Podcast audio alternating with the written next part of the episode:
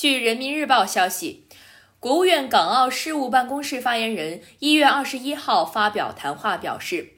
欧洲议会昨天通过所谓涉港决议，又对香港事务指手画脚、肆意抹黑，并叫嚣制裁中国中央政府和香港特别行政区政府官员以及相关企业，再次暴露出一些欧洲政客的狂妄自大、偏狭无知和恬不知耻，令人愤慨，更令人鄙夷。发言人强调，香港事务是中国内政。不容任何外部势力干预。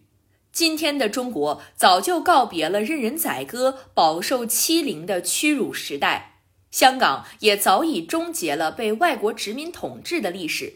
如果还有人认为可以对中国颐指气使、恐吓威胁，那是不自量力。我们要奉劝那些欧洲政客，该从昔日殖民主义的旧梦中醒来了。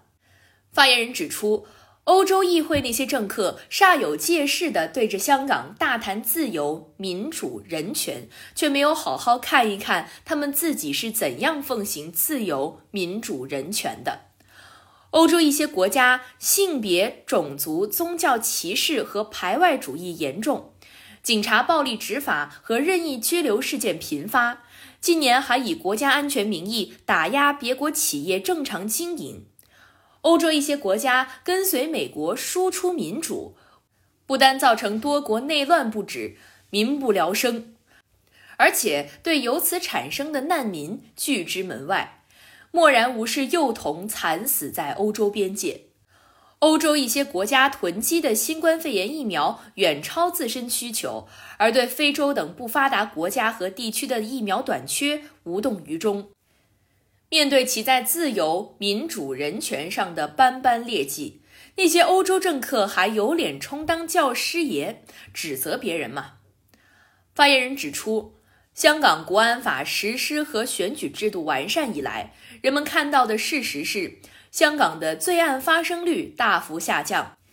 民调显示，超过七成的市民认为新选举制度能够反映民意，能更好维护香港整体利益。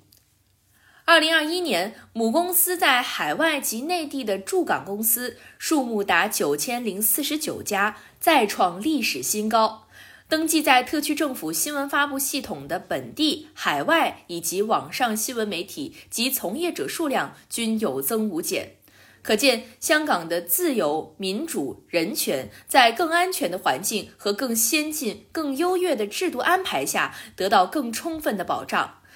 铁的事实早就把种种谎言戳穿，但那些欧洲政客或是久戴有色眼镜而不自知，或是为了自己的一点点政治利益而选择跟风作秀，甚至甘于被人蒙蔽，甘于当人帮凶，仍然在那儿信口雌黄、胡说八道，难道不害臊吗？发言人最后强调。中国人民维护国家主权、安全、发展利益的意志坚如磐石。中国中央政府和香港特别行政区政府全面准确贯彻“一国两制”方针的决心坚定不移。欧洲议会的制裁叫嚣只会更加激起我们的昂扬斗志和同仇敌忾。对于我们来说，他的所谓涉港决议不过是废纸一张，笑话一个。感谢收听羊城晚报广东头条，我是主播于彤颖。